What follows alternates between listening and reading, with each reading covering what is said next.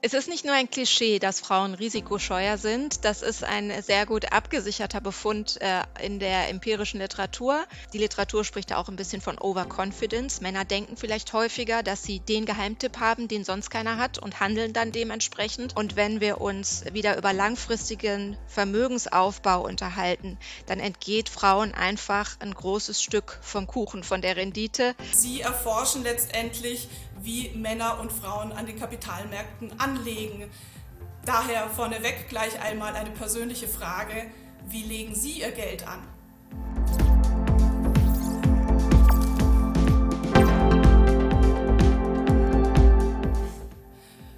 Ja, herzlich willkommen zu unserem SDK-Format Finanzfrauen. Heute haben wir wieder eine sehr spannende Frau zu Gast, Frau Prof. Dr. Alexandra Niesen-Rünzi. Ich darf Sie herzlich bei uns willkommen heißen. Vielen Dank, freue mich dabei zu sein. Frau Professor Dr. Niesen-Rünzi, Sie haben den Lehrstuhl für allgemeine Betriebswirtschaftslehre und Corporate Governance inne. Ein schwieriger Zungenbrecher.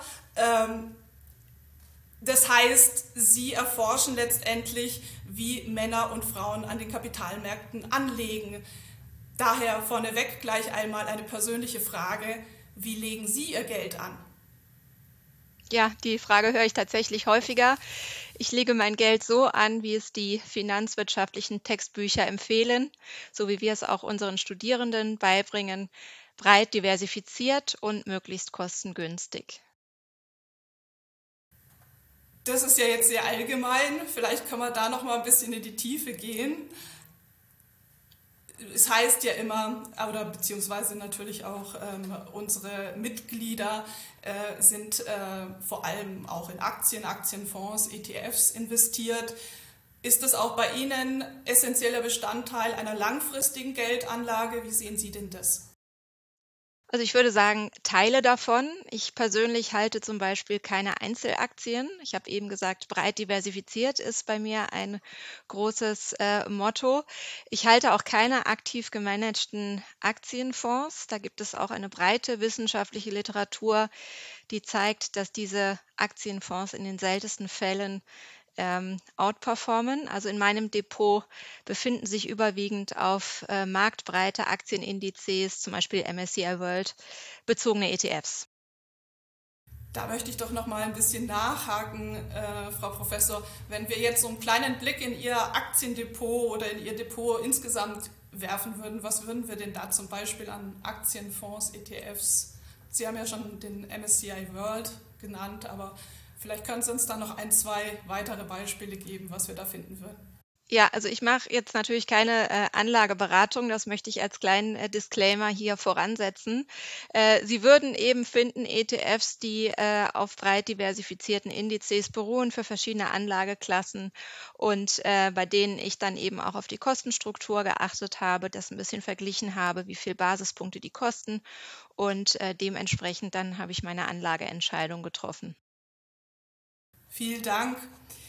Vielleicht kommen wir noch mal jetzt speziell ähm, zu unseren Mitgliedern bzw. den Zuhörern, ähm, die natürlich sehr interessiert daran sind, ähm, welche Tipps sie uns geben können, vor allem Frauen, aber natürlich auch Männern, ähm, die eben langfristig anlegen können. Vielleicht haben sie da noch irgendwas in ihrem Nähkästchen, was wir nicht so wissen.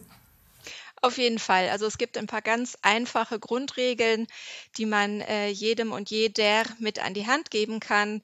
Äh, vor allen Dingen möchte ich nochmal betonen, was Sie auch gerade gesagt haben, äh, wenn wir von der nachhaltigen und langfristigen Geldanlage sprechen. Ja, also da muss man ein bisschen differenzieren. Es gibt ja auch Menschen, die den Kapitalmarkt ähm, äh, benutzen, um zu spekulieren. Das ist dann eine ganz andere, äh, ein ganz anderes Gebiet. Wir sprechen jetzt von der langfristigen äh, Geldanlage, vom Vermögensaufbau, auch im Hinblick auf die Altersvorsorge. Und da sind die äh, Grundregeln, die äh, jedem und jeder bewusst sein sollten, die folgenden. Das erste ist, dass eine höhere erwartete Rendite üblicherweise mit einem höheren Risiko einhergeht. Ja, das muss jedem bewusst sein, dass da eine Abwägung ist. Wie viel erwartete Rendite, wie viel Risiko bin ich bereit dafür einzugehen? Also es ist selten der Fall, dass man die schnelle Mark, hat man das früher genannt, ähm, machen kann, sondern dieser Zusammenhang, der ist wirklich empirisch bestätigt und das ist der ähm, Trade-off, den jeder Investor vor sich hat. Das zweite ist, äh, was ich eben angesprochen habe, die breite Diversifikation ist wichtig. Das kann man auch einfacher umschreiben. Man sollte nicht alle Eier in einen Korb legen. Da kann man sich vielleicht auch besser vorstellen, also Risiko streuen. Ähm, aus dem Grund habe ich zum Beispiel, was ich eben angesprochen habe, keine Einzelaktien, sondern schaue, dass das Risiko eben möglichst breit gestreut ist. Und dann äh, muss man, sollte man die Transaktionskosten berücksichtigen. Ähm, da gibt es mittlerweile ja auch recht übersichtliche Kostenausweise bei den ähm, Discount-Brokern, wo man relativ gut nachvollziehen kann, was kostet es mich denn, eine bestimmte äh, Anlageform in mein Portfolio hinzuzufügen. Auch das ist natürlich ähm, eine sehr wichtige Komponente einfach. Und ähm, der letzte Punkt, der ist ein bisschen breiter, da könnte ich jetzt länger drüber referieren. Ich versuche es kurz zu machen. Man sollte versuchen, bekannte Anlagefehler zu vermeiden. Auch da gibt es eine große Literatur, die sich angeschaut hat, wie verhalten sich denn Kleinanleger am Kapitalmarkt. Und da gibt es so ein paar Verzerrungen oder Fehler, die immer wieder auftauchen. Und ähm, die kann man sich vielleicht mal zusammensuchen. Da gibt es im Internet auch leicht verfügbare Informationen zu und dann eben auf das eigene Verhalten anwenden und schauen, dass man eben möglichst versucht, diese Verzerrungen im Anlageverhalten zu vermeiden. Um ein Beispiel zu geben, was so eine Verzerrung sein könnte, wir wissen, äh, dass viele Investoren dem sogenannten Home Bias unterliegen, also sie übergewichten Unternehmen, die äh, geografisch in der Nähe sind, die vielleicht im selben Land sind oder geografisch noch näher in derselben Region verortet sind und ähm, meinen, diese Unternehmen vielleicht etwas besser zu kennen und übergewichten die dann im Portfolio. Das ist zum Beispiel ein bekannter Anlagefehler, den man vermeiden sollte, weil natürlich der Home Bias genau dieser Diversifikation von Risiken, von der ich eben gesprochen habe, entgegensteht. Ja, vielen Dank für aus meiner Sicht auch sehr wichtige Punkte, die hier zu beachten sind. Ein Forschungsschwerpunkt von Ihnen liegt ja auf der Erforschung des Anlageverhaltens von äh, Frauen und Männern. Was mich interessieren würde, ähm, wäre, legen denn Frauen und Männer wirklich anders an? Bevorzugen sie andere Anlageklassen? Sind Frauen vielleicht, was das Klischee auch äh, besagt, risikoscheuer als Männer? Und ähm, in diesem Zusammenhang vielleicht noch eine Frage, wer sind denn aus Ihrer Sicht die besseren Anleger, die Frauen oder die Männer? Das ist natürlich die spannende Frage, die ich deshalb auch ganz zum Schluss beantworten werde. Ich fange mal eher mit den äh, Unterschieden im Anlageverhalten an. Ähm, es ist nicht nur ein Klischee, dass Frauen risikoscheuer sind. Das ist ein sehr gut abgesicherter Befund äh, in der empirischen Literatur. Also man findet in der Tat im Durchschnitt, das ist immer wichtig zu betonen, es gibt auch extrem risikofreudige und sehr risikoscheue Männer, aber wir sprechen hier vom Durchschnitt, ähm, sind die Frauen risikoscheuer als die Männer nicht nur, ähm, wenn wir über das Thema Geldanlage sprechen, sondern das findet man in ganz vielen verschiedenen Lebensbereichen. Es kann beim Sport, beim Autofahren und so weiter sein. Ähm, da findet man überall diesen Unterschied in der Risikofreude. Beziehen wir das jetzt auf das Anlageverhalten am Kapitalmarkt, dann beobachtet man, dass in der Tat Frauen aus dieser Risikoaversion heraus andere Anlageklassen bevorzugen als Männer. Insbesondere ähm, scheuen sie mehr davor zurück, am, am Aktienmarkt äh, aktiv zu werden. Äh, das hat man über die letzten äh, Jahrzehnte konsistent beobachtet. Das äh, Deutsche Aktieninstitut gibt dazu Statistiken heraus und da sieht man also einen ganz großen Gender Investment Gap. Ähm, Frauen ähm, äh, sind wesentlich seltener am Aktienmarkt präsent. Wenn wir das in Zahlen kleiden wollen, sind es ungefähr 9 Prozent Frauen, weibliche Aktionärinnen. Ähm, und äh, bei den Männern sind es 20 Prozent der Männer, die am Aktienmarkt aktiv werden oder sind.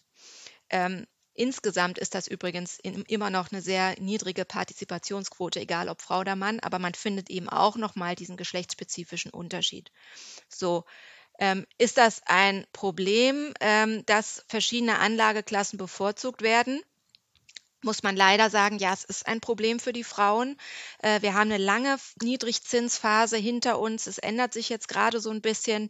Ähm, und wenn wir uns wieder über langfristigen Vermögensaufbau unterhalten, dann entgeht Frauen einfach ein großes Stück vom Kuchen, von der Rendite, wenn sie nicht am Aktienmarkt investieren. Auch da, um das ein bisschen zu veranschaulichen, Zahlen vom ähm, Deutschen Aktieninstitut. Ungefähr, wenn man über einen langen Zeitraum anlegt, erhält man pro Jahr eine Rendite von 7,5 Prozent wenn man breit diversifiziert am Aktienmarkt unterwegs ist. Und diese Rendite entgeht den Frauen dadurch, dass sie ähm, nicht am Aktienmarkt partizipieren oder seltener. So, das würde ja jetzt erstmal nahelegen, dass vielleicht dann Männer die besseren Anleger sind, einfach weil sie ähm, ihren Portfolios auch die Anlageklasse Aktie beimischen. Das kann man aber so nicht sagen. Es gibt wiederum andere Verhaltensweisen bei der Geldanlage, die dann wiederum für die Frauen sprechen.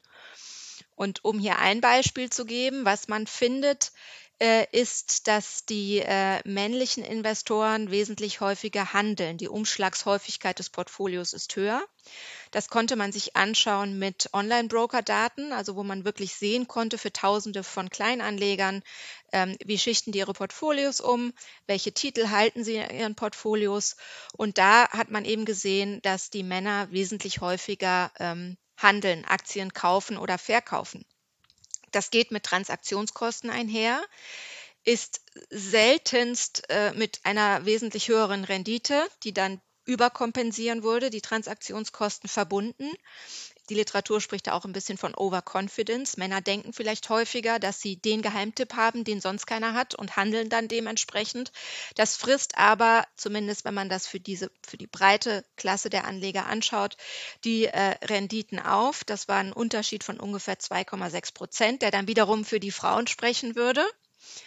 Aber summa summarum findet man keine Unterschiede im, äh, in der Performance von Portfolios von männlichen und weiblichen Anlegern, eben weil, wie ich es gerade kurz skizziert habe, es bestimmte Verhaltensweisen gibt, wo die Frauen was besser sind. Es gibt Verhaltensweisen, wo die Männer was besser sind. Wenn man das alles zusammenwirft, findet man also weder, dass Frauen besser äh, abschneiden als Männer oder ja dementsprechend umgekehrt. Es gibt keinen Unterschied in der Performance, höchstens eben in einzelnen Dimensionen. Okay, vielen Dank für das, äh, den interessanten Einblick. Ja. Wahrscheinlich wäre da vielleicht eine Mischung aus den, äh, aus den Anlageverhalten von Frauen und Männern äh, interessant, was da an Performance dann rauskommen würde. Zum Abschluss möchte ich Ihnen, äh, Frau Professor Niesen-Rüzi, noch eine Frage stellen. Viele haben ja Berührungsängste mit dem Thema. Was würden Sie denn äh, Frauen raten? Aber natürlich gilt das Gleiche auch für Männer, die sich bisher nicht getraut haben, das Thema Geldanlage in die Hand zu nehmen. Wie kann man die vielleicht motivieren oder was würden Sie denen persönlich raten? Also mein erster Ratschlag ist, unbedingt sofort anfangen, sich mit dem Thema zu befassen.